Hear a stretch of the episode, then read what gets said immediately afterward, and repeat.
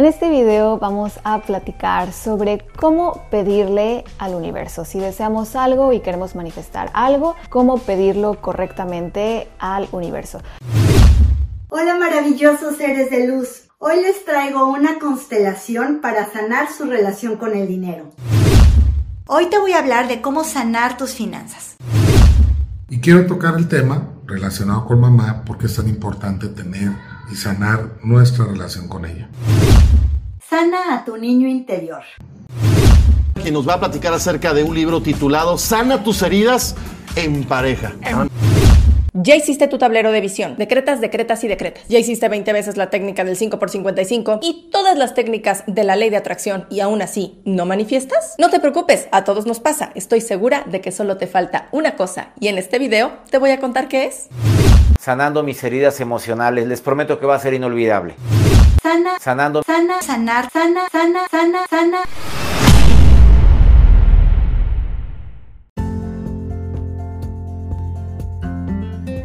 Esto que acabas de escuchar es una compilación de diferentes publicidades sobre el tema que se puso de pronto de moda en los últimos dos años, desde prácticamente el 2021 y hasta la fecha. Mi nombre es Juan José Morales y te doy la más cordial bienvenida a la temporada número 6 del podcast de Señor C con C de Conciencia. Muchísimas gracias por haberle dado play a este nuevo episodio. Muchísimas gracias a todas las personas que estuvieron preguntando qué había pasado, por qué me había desconectado. Y les agradezco en verdad su interés. Estuve efectivamente alejado un par de semanas de este maravilloso proyecto, no por otra cosa, sino porque estuve ordenando muchas cosas en, en el tema personal y profesional. Y como alguna vez lo dije en un episodio anterior, no solamente quiero eh, pues abrir el micro y empezar a decir cualquier cosa nada más por, pues por cumplir con un trámite o un rating, ¿no? Sino en verdad es mi deseo muy sincero que cada cosa que yo pueda compartir para ti que me estás escuchando, pues sea algo de bendición, algo que, que, que, sea nutritivo. Puedo ofrecerte un huevo estrellado, sin duda alguna te sabrá rico, pero si puedo ofrecerte además un buen corte, un buen filete miñón o una buena ensalada, eso es lo que quiero hacer siempre en este, en este proyecto.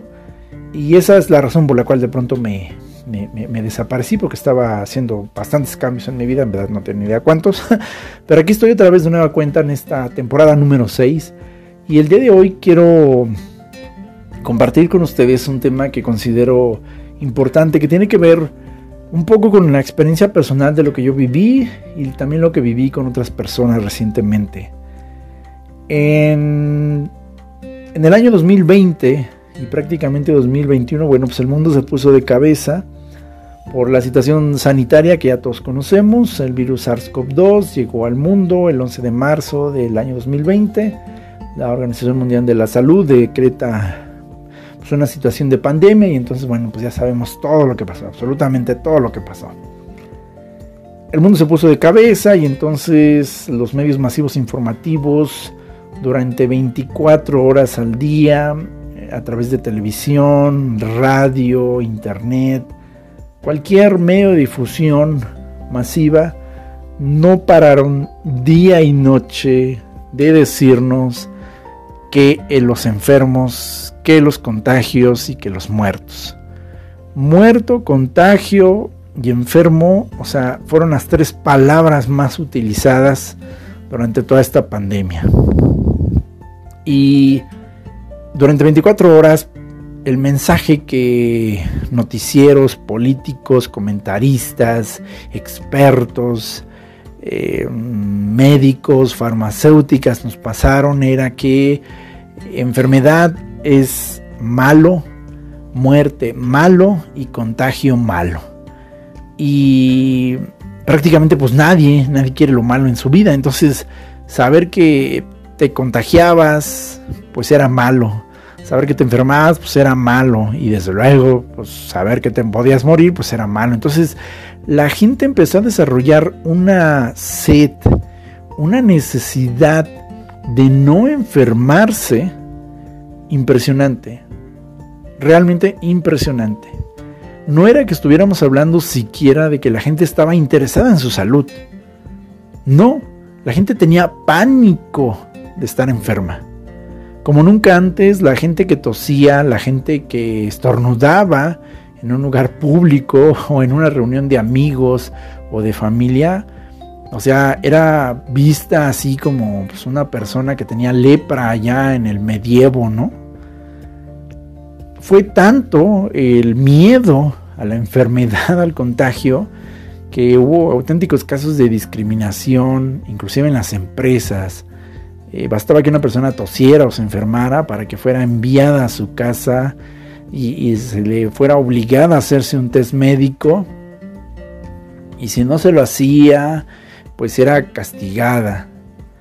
El grado de miedo a la enfermedad y al contagio fue tal que como nunca antes en la historia de la humanidad, las personas se pusieron muy agresivas contra cualquier persona que tosiera o estornudaba, en su momento inclusive que no portaron cubrebocas. Como nunca antes en la historia del mundo, la enfermedad y los enfermos fueron criminalizados. Literalmente hubo casos de abuso policial, donde niños, adultos y ancianos fueron sometidos como auténticos delincuentes por no llevar un cubrebocas, o por toser o estornudar, o por estar muy cerca de otra persona. Y repito, el énfasis ni siquiera era el interés en la salud, era el miedo a la enfermedad. Son cosas diferentes. Y la enorme necesidad de no estar enfermo produjo un alto consumo de artículos de limpieza y de sanitización como nunca. O sea, mm, esto no es conspiración ni es mentira, ahí están las cifras, los números. La industria sanitaria, clínica, médica triplicó sus ganancias. La venta de gel antibacterial, la venta de vitamina C, la venta de artículos para limpiar. O sea, todo mundo quería no enfermarse ni contagiarse. Entonces todos estos productos se vendieron como pan caliente. Es más, las naranjas y los limones subieron de precios y estaban escasos. Todo mundo quería encontrar la forma de no estar enfermo porque los medios masivos, repito, por doquiera se esparció el mensaje de que estar enfermo es muy malo y que estar enfermo eh, además casi siempre te producía la muerte. La necesidad de no estar enfermo produjo un mercado que se fue a las nubes en ganancias. Esto no es conspiración, ahí están los datos y cualquiera puede consultarlos. Las industrias farmacéuticas cuatriplicaron, cuatriplicaron sus ganancias a través de los productos farmacéuticos que fueron distribuidos en el mundo. Como nunca antes, fueron inclusive hechos obligatorios, a pesar de que eran productos experimentales, a pesar de que eran productos jamás eh, testeados en seres humanos, a pesar de que había mucha evidencia de que estos producían no solamente efectos secundarios, pero terribles reacciones adversas, a pesar de los riesgos de utilizar tecnologías que no habían sido confirmadas 100% seguras para las personas, aún así se hizo una distribución masiva de esto y repito, hasta se obligó a la gente a recibir este tipo de productos. La cosa era no enfermarse. En el 2022 y 2023 muchas cosas han salido a la luz y a pesar de que los medios masivos informativos se han esforzado muchísimo por ocultar esta información, los casos de infartos, los casos de miocarditis, de parálisis cerebral, los casos de malestar en la gente derivados de la toma de muchos de estos productos farmacéuticos, ha literalmente inclusive trastornado la vida de deportistas de alto rendimiento, personas sanas de todas las edades, niños, jóvenes, adultos y ancianos. Pero la ganancia económica era tal que no importó. La gente se sentía tan enferma y quería evadir a toda costa la enfermedad que estuvieron dispuestas a adquirir lo que fuera con tal de no enfermarse. Bajo ese escenario, no sorprende que precisamente durante el 2020 y 2021, mientras se producía un enorme despertar de conciencia en todo el mundo, se produjera un fenómeno muy similar, aunque tal vez no tan visible a primera instancia. Mientras mucha gente se jactaba de haber salido de la Matrix y no creer ya en la mentira que estaba sucediendo en términos sanitarios, empezó a caer en algo más sutil que no se veía.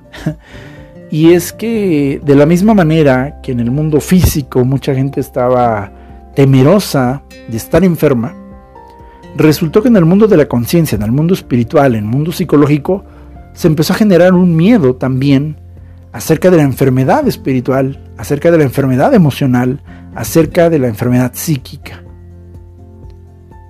Esto es algo que yo vi y que otros amigos y también podcasters que también sigo empezaron a notar. No todos, obviamente no todos, pero de pronto el gran negocio era estar enfermo. Y sucedió en el camino de la conciencia que también empezó a darse una serie de situaciones donde mm, un viaje de ayahuasca ya no era suficiente. Tenías que hacer mínimo 10 o 20 tomas para considerarte sano o empezar tu proceso de salud espiritual. Pero después vinieron las constelaciones familiares y resulta que tenías que sanar tu linaje del pasado, tu linaje del futuro y además sanar tu linaje presente. Wow, o sea, es, es mucho trabajo. y tenías que hacerlo todo en el menor tiempo posible, ¿no?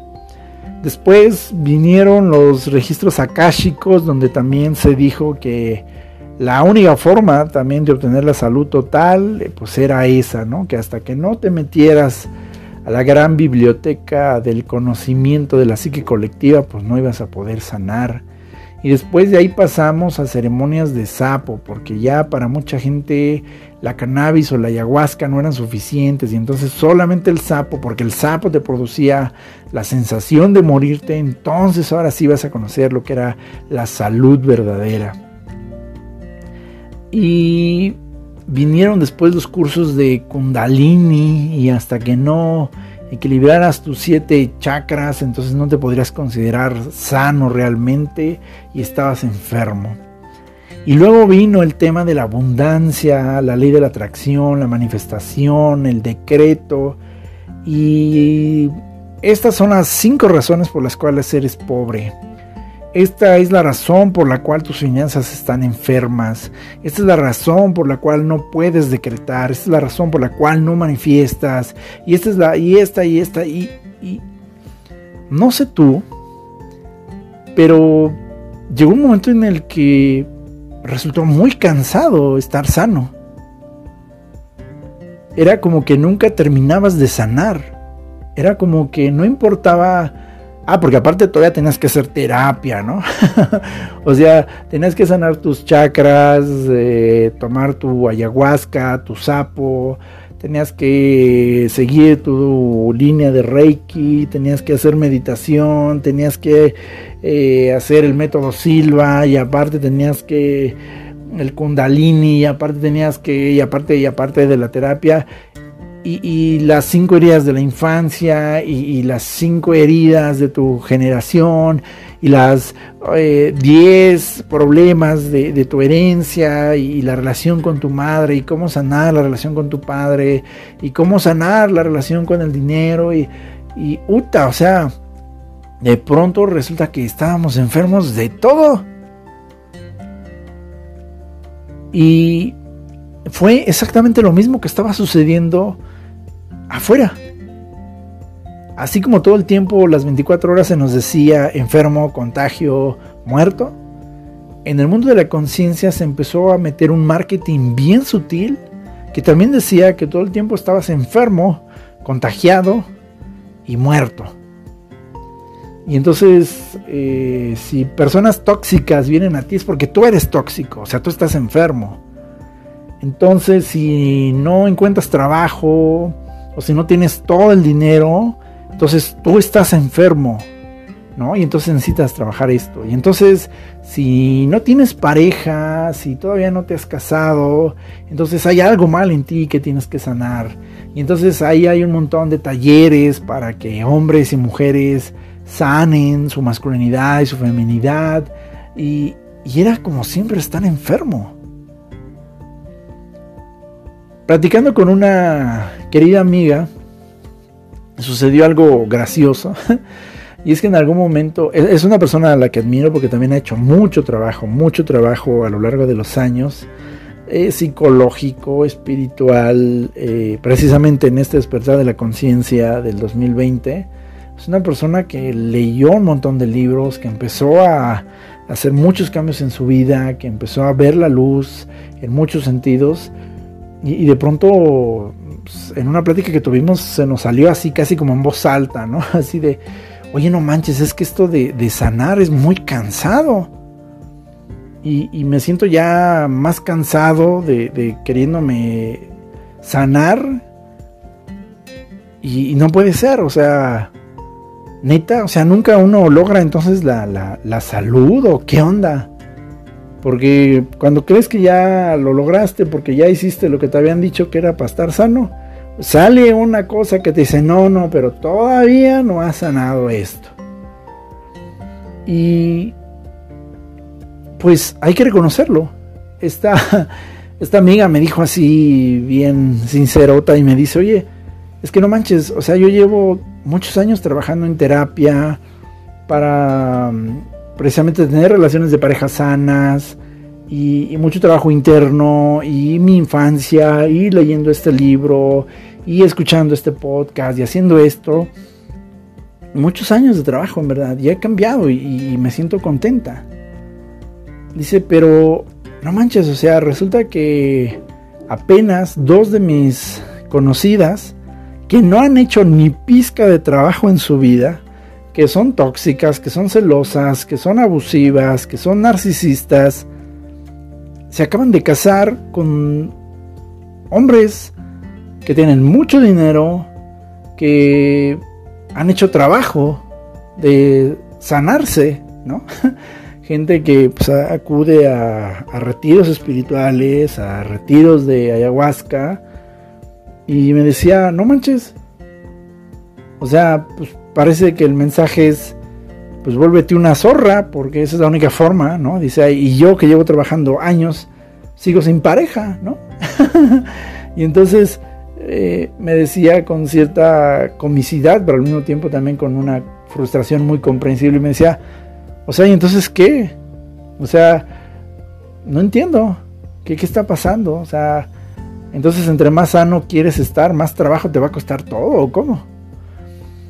Y, me hizo mucho eco lo que decía porque yo también de alguna manera me sentí igual en ese momento. Dije, wow, o sea, resulta que yo que he hecho un montón de trabajo personal y psicológico para hacer muchos cambios en mi vida, de pronto pareciera que a la menor equivocación que de pronto cometo en, unos eh, intentos de pareja, o sea, luego luego me reprueban, ¿no? Y entonces así como, puta, no, uy, no, no, no, no, ya, pon. Y conozco casos de, de hombres que, que han abusado psicológicamente, económicamente, de personas muy lindas y los perdonan y los extrañan y, y yo también me sentí como mi amiga, dije, sí es cierto, o sea, es que parece que entre más sano quieres estar, más peros te ponen, ¿no? Y a estas personas que no hacen ningún trabajo espiritual, ningún trabajo de conciencia, que ellos, ellos a mí me vale, yo me voy de chupe, yo esto, resulta que pues parece que son elegidos para ser parejas porque son buenos candidatos, ¿no? Algunos tienen dinero, algunos no, pero como sea les dan oportunidad y yo nada más me equivoco tantito en algo, de pronto me enojo, digo algo y, uy, no, ya pues, me dejan de hablar, me, me, eliminan, me... Dije, wow, dije, sí es cierto, qué cansado es esto de, de pronto de, de, de creerse siempre enfermo, ¿no? O sea, parece que nunca vamos a sanar o qué onda. Y en ese momento, de manera sincrónica, escucho las, las pláticas de Odín Dupeirón y al mismo tiempo también escucho un mensaje maravilloso de, de, una, de una jovencita que estuvo lidiando bastante con el tema de la ansiedad durante el 2020 y 2021. Y dijo algo que, que me hizo mucho clic. y mencionó como muy contrario de pronto a este enorme mm, monstruo de marketing que, que, se nos impuso en el mundo de la conciencia, fue muy sutil, definitivamente muy sutil, pues no necesitamos ser, para empezar, totalmente perfectos para, para poder ser muy buenos humanos. Hay una película muy buena que a mí me cambió la vida, la vi en los años noventas. La película es la biografía de Malcolm X. Está protagonizada por el gran actor Denzel Washington. Es la historia prácticamente del gran activista afroamericano que fue un gran eh, defensor de los derechos de los afroamericanos durante la época del racismo en Estados Unidos, junto con Martin Luther King y otros líderes eh, negros o afroamericanos. Y narra la historia de cómo este muchacho pues nace en un barrio negro antiguo lleno de pobreza y su mejor salida fue la criminalidad y se vuelve un gángster y en medio de, de este mundo gangsteril bueno pues finalmente pues llega a prisión y allí en prisión tiene un momento de epifanía religiosa y entonces se convierte al Islam. Y entonces un hombre que conoció la oscuridad, la tristeza, el egoísmo, eh, abraza muy fuerte la experiencia religiosa y, prácticamente se vuelve un gran devoto, un gran seguidor de su religión y de sus líderes. Sin embargo, la película nos lleva también a conocer el lado oscuro que también puede haber dentro de la religión y, resulta que eh, Malcolm X tiene que experimentar eh, esa traición que se vive también dentro de los círculos religiosos, eh, no en todos obviamente, no en todas las experiencias, pero él vive una experiencia de traición y entonces sus propios líderes se le van en contra porque él descubre que, que pues inclusive los líderes que él admiraba pues estaban precisamente cometiendo actos iban en contra de la moral, de la religión que predicaban, sufre persecución y, él, él se da cuenta, él se da cuenta que, que, la luz verdadera viene de Dios y, no tanto de los líderes o, de las religiones o de los movimientos espirituales. Y él narra en la película eh, a grandes rasgos un pasaje que también se narra en la Biblia, en el libro de los Hechos, cuando el apóstol Pablo pues es eh, confrontado por Dios y, dice que el apóstol Pablo va en un caballo eh, dispuesto a perseguir cristianos, a meterlos en la cárcel, a azotarlos, a, inclusive hasta matarlos. Y en eso se le aparece una luz muy grande que lo tumba de su caballo y lo deja literalmente ciego. Esta luz que la Biblia narra que era el Señor Jesús le dice, oye, ¿por qué estás persiguiendo a mi pueblo? Y, le dice, pues tú crees que es muy sencillo creer en mí, pues te voy a mostrar que no. y ahora tú vas a conocer los padecimientos que viven los hijos de Dios. Y entonces el apóstol Pablo, cayéndose de su caballo, que es un símbolo de su ego, eh, permanece ciego después de ver esa gran luz, hasta que después de unos días, bueno, otro cristiano pues va y llora por él, le pone las manos en los ojos y la Biblia dice que le caen unas especies como de escamas y puede volver a ver. Malcolm X utiliza este pasaje de la Biblia para narrar precisamente un fenómeno que puede ser muy común entre la gente espiritual, entre la gente que busca elevar su conciencia, y es la ceguera por luz. Todos sabemos lo que es la ceguera por oscuridad. Cualquiera de nosotros eh, que tenga más de 10 años sabe perfectamente lo que es estar en un cuarto oscuro o en un lugar muy oscuro donde literalmente no ves nada. Por más que tus ojos se acostumbren, pues hay más o menos ves siluetas y, bueno, pues eh, a un nivel clínico, las personas que nacen por así, por una falla en sus órganos oculares o por una degeneración progresiva en sus sentidos oculares, pues dejan de ver y entonces la, característica es que se ve oscuro, o sea, no hay luz, entonces todo se ve negro y, a ese estado se le considera ceguera, es una ceguera por oscuridad. Pero ¿qué pasa cuando también somos expuestos después de mucho tiempo de oscuridad, a una enorme cantidad de luz. Pues se produce un fenómeno que también podríamos considerarlo un efecto de ceguera por luz. Seguramente a ti te ha pasado, has estado en un cine o en un cuarto oscuro y de pronto sales o alguien abre la, puerta de manera intempestiva y tienes que salir a un, lugar donde está muy iluminado o sea, no importa qué tanta oscuridad hayas vivido allá, salir tan de golpe a cierta cantidad de luz no es agradable.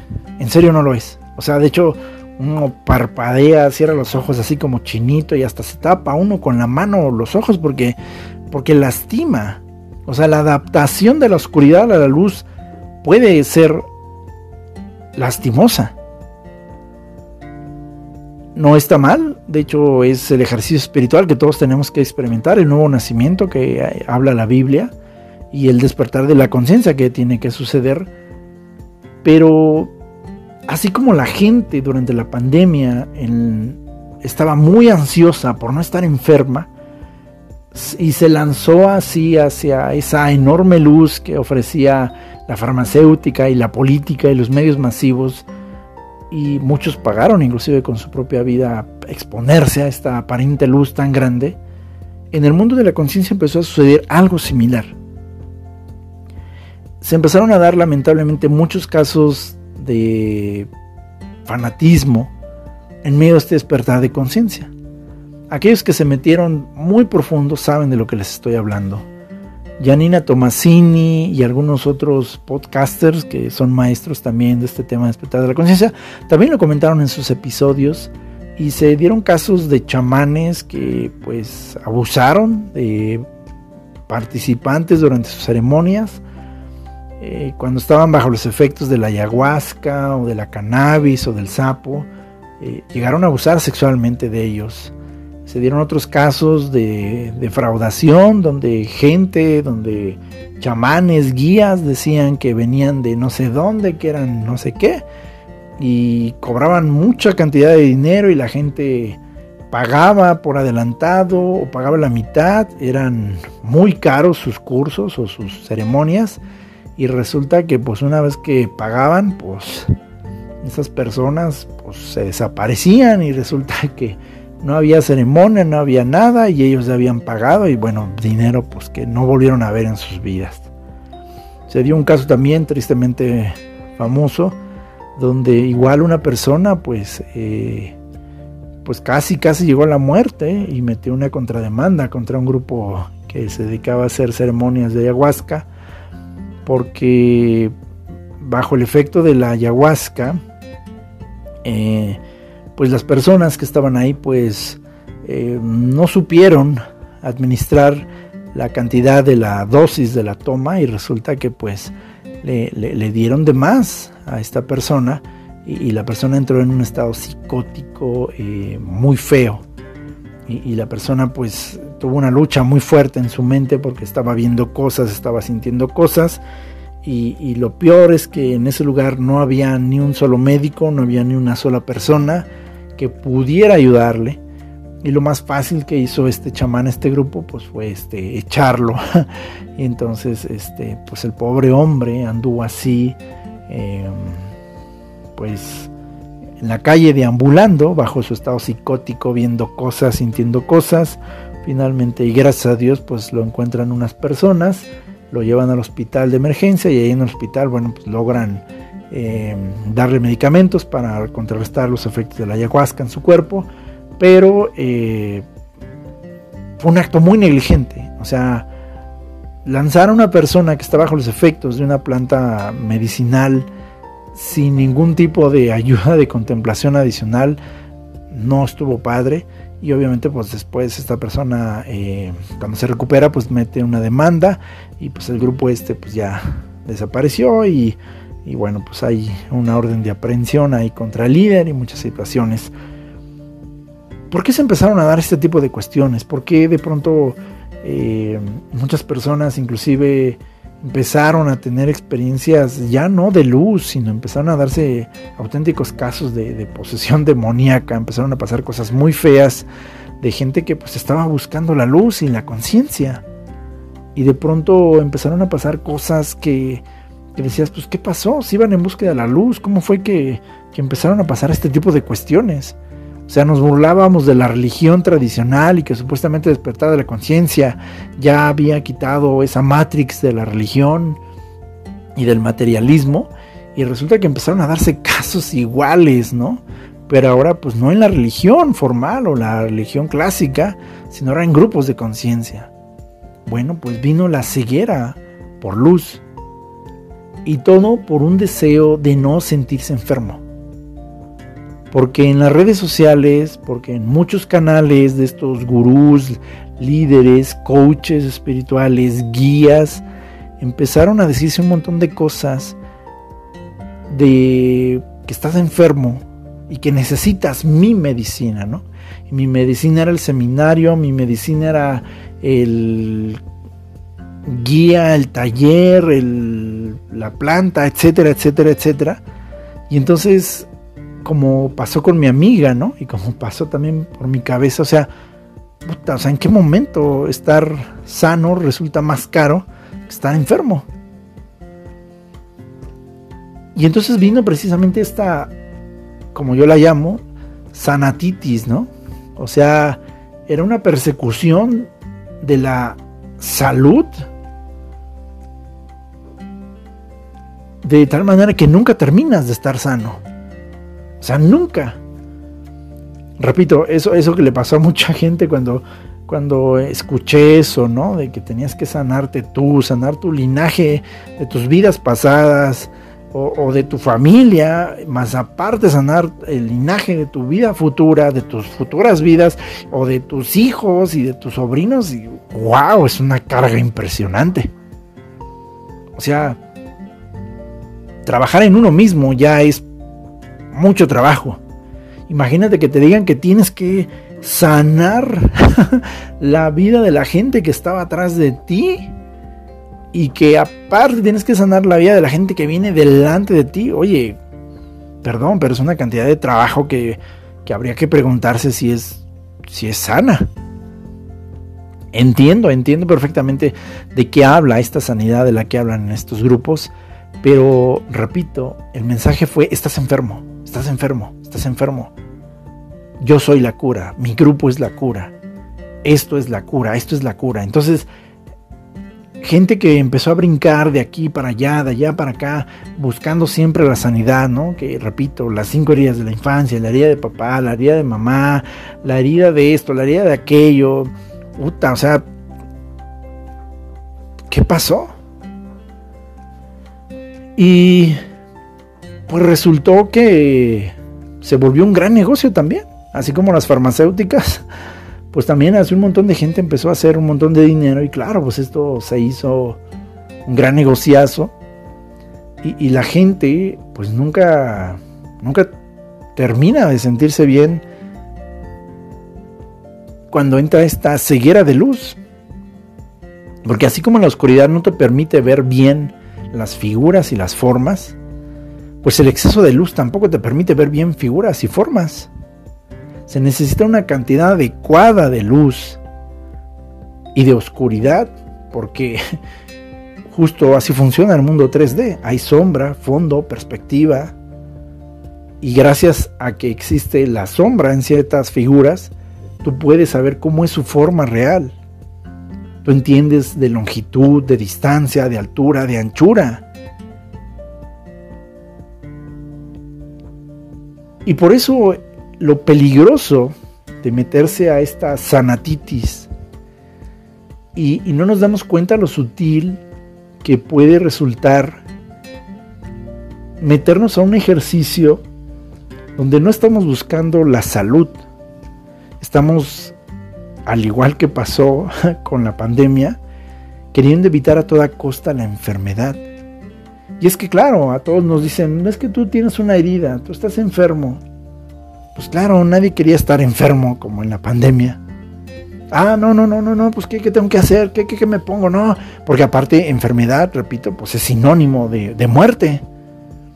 ¿Y quién se quiere morir espiritualmente? ¿Quién se quiere morir en la conciencia? Pues nadie. Y, fue curioso porque, repito, mucha gente se jactaba de, hoy sí, los borregos de la Matrix, ¿no? Y sus dosis. Y no se dieron cuenta que en poco tiempo estaban repitiendo lo mismo, pero en un área más sutil. Y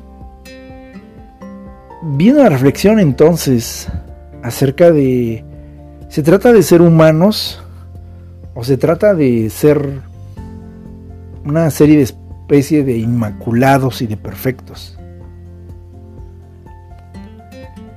Si me preguntas a mí, debo de ser muy honesto, creo que, creo que en esta vida no vamos a alcanzar la perfección total. En verdad, en verdad creo que no. Y no lo digo con dolor, tampoco lo digo con resignación. Es que realmente en este mundo hay gente muy mala. Una amiga recientemente vivió una situación muy desagradable, muy desagradable en verdad. Y, entiendo su, su, coraje, su reclamo y decía, es que yo invertí dos años, tres años de mi vida, fui fiel, leal, honesta, confiada, di lo mejor de mí, di paciencia, di sanidad, di todo. Y de todos modos se burlaron de mí, abusaron de mi confianza, me traicionaron, me fueron infiel. ¿Y por qué? ¿Por qué que yo que hice las cosas bien me pasó esto? Y claro, entiendo el coraje. O sea, claro que entiendo el coraje. como le decía, la sensación de traición es fea. Y y no tengo una respuesta. O sea, hay gente buena en este mundo a la que le pasan cosas muy malas. A veces me pregunto cómo es que gente que trabaja en cárteles, que vende drogas, que secuestra, que decapita, se levanta a la mañana siguiente, ya está sana y no se enferman. Y ahí están. Y gente que tiene inteligencia, que tiene valores morales, que puede hacer muchas cosas buenas para la humanidad, está lidiando con un cáncer, está lidiando con una incapacidad visual, eh, está lidiando con una enfermedad que no le permite desarrollar su potencial. De verdad no tengo respuesta para esas preguntas. Puedo meterme en un rollo de Dios y la injusticia, pero no, no tengo una respuesta. Creo, entiendo que hay un propósito mayor en la vida de cada persona. Pero no voy a perder mi tiempo honestamente tratando de responder cosas así porque yo también me he sentido en esa sensación. Cuando tú empiezas a sanar tu vida y parece que entre más te sanas, más la gente parece alejarse de ti. Escuché a una persona que dijo con mucho dolor en su corazón en el 2022, haber despertado la conciencia fue lo más terrible que me pasó. Perdí amigos, perdí familia, perdí pareja, perdí trabajo. Después pude conocer un poquito más la vivencia de esta persona y lo entendí perfectamente.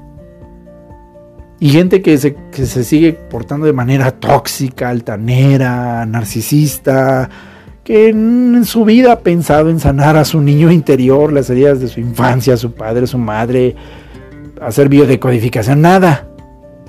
Tiene dinero, tiene pareja y tiene un éxito material que si dan ganas de decir, pues mejor me quede enfermo, canijo. Pero el punto con el que quiero culminar este episodio es que lo que yo he estado entendiendo, y repito, yo también no me di cuenta y estaba cayendo en esta sanatitis, ¿no? Es, es entender que, que no somos llamados a ser perfectos. Que se nos pide ser humanos. Y ese ser humanos va a implicar vivir como el planeta diferentes estaciones del año. Hay primavera, hay otoño, otoño, perdón, invierno. Dije las palabras y las pensé al mismo tiempo. hay, hay, hay verano. Y claro, todos queremos vivir siempre en la primavera, donde el sol sale y las florecitas. Y, ¿Y qué onda cuando llega el invierno, no? Cuando se le caen las hojas al árbol y se queda pelón y cualquiera dice, ay, ¿por qué no tiran ese árbol, no? Si así pensáramos, imagínate. Sin embargo, llega la primavera y ese árbol que tuviste todo escarapelado, todo pelón, todo gris, todo feo, se llena de jacarandas. Se pone verde, ¿no? Sus ramas se ven hasta cafés, ya no se ven grises. Y dices, ay, qué bonito, qué bueno que no cortamos el árbol. Al árbol no se le pide ser perfecto, no se le pide estar lleno de flores todo el tiempo. Simplemente se le permite ser árbol.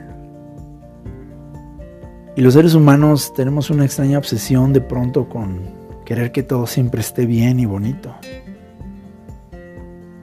Y lo aprendí en la pandemia.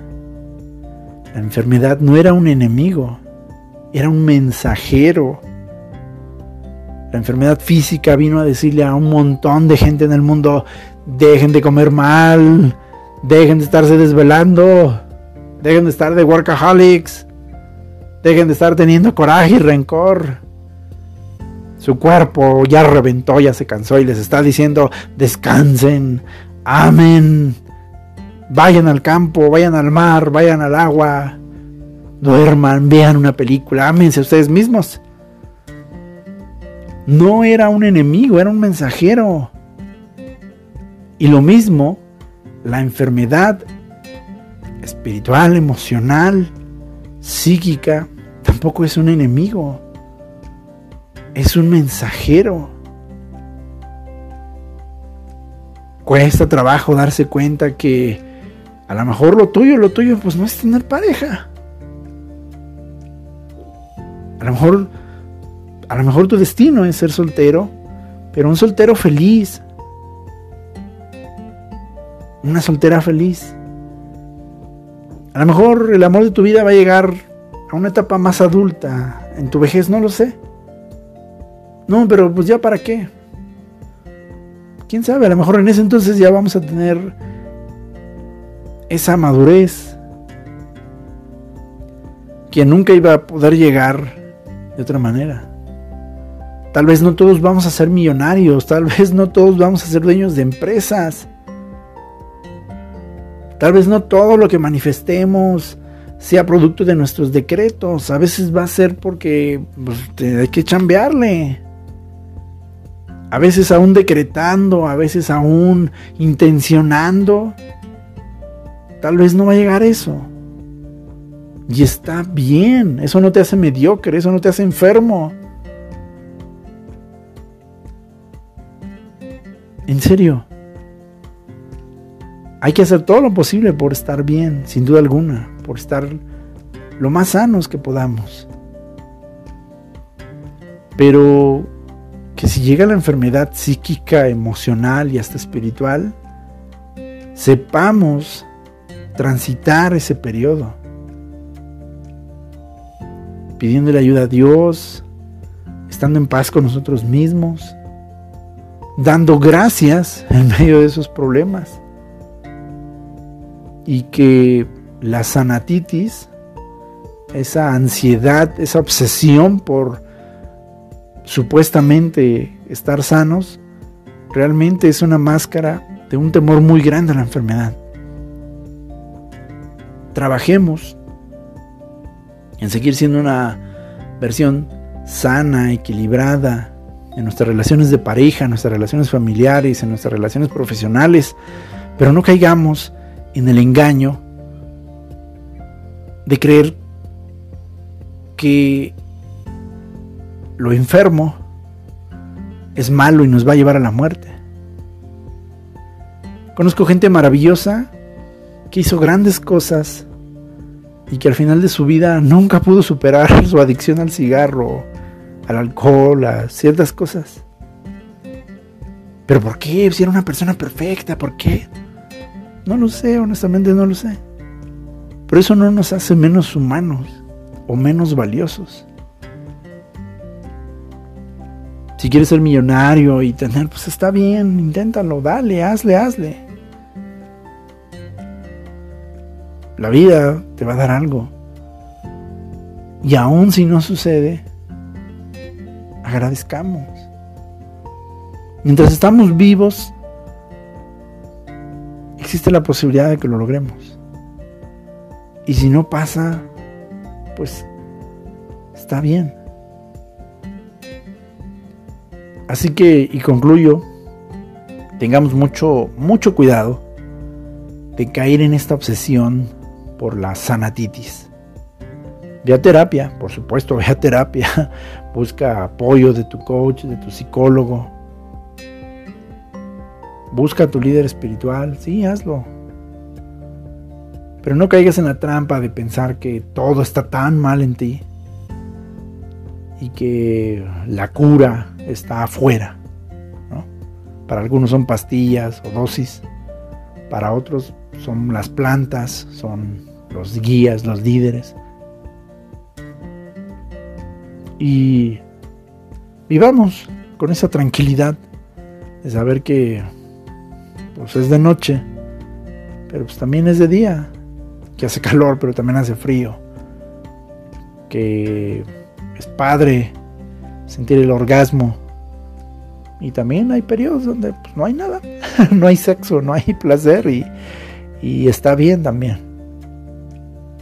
Vivamos y seamos humanos, muy, muy humanos. Nos vamos a seguir equivocando, en serio. No importa cuántos cursos, cuántas tomas de ayahuasca, de cannabis, cuántos sapos, cuántos trabajos y libros te hayas aventado. El error va a seguir ahí. Te vas a equivocar, vas a decir algo equivocado, algo enojado. O sea, en esta experiencia humana así, así nos tocó. No estoy diciendo que seamos mediocres, nada más digo que así nos tocó. Así nos tocó aquí. Y eso también está bien. Repito y concluyo, ¿no será que a lo mejor tienes el síndrome del siempre enfermo? Y tienes que darte chance de decir, oye, sí está chido también. Ahorita mi pancita sí está. Sí, ahorita sí tengo unos kilitos de más, pero mira, acaricio mi pancita en vez de atacarme y criticarme, decido cambiar mis hábitos de alimentación. Ahorita sí estoy bien che tóxico. Pero no soy una mala persona, simplemente estoy pasando por un mal momento. Y de esto no tienen que ver nada mis antepasados, ni, ni mis genealogías, nada. Simplemente yo estoy pasando por un mal momento. Eso es todo. Y esto va a pasar. Y ahorita tengo un problema con mi pareja. Pero esto no significa que hasta que no sane mis cinco heridas de la infancia, uta, yo nomás llevo una, utas, entonces ya te jodiste. No. ¿Sí me explico? Vivamos, vivamos en salud, en enfermedad, en abundancia y en pobreza, dice el juez cuando casa a las parejas. Pues así vivamos con nuestro espíritu y con nuestro cuerpo y con nuestra alma. Cuando haya de todo y cuando haya de poco, seamos humanos. Que la obsesión por estar sanos no nos enferme, paradójicamente. Paz a todos ustedes.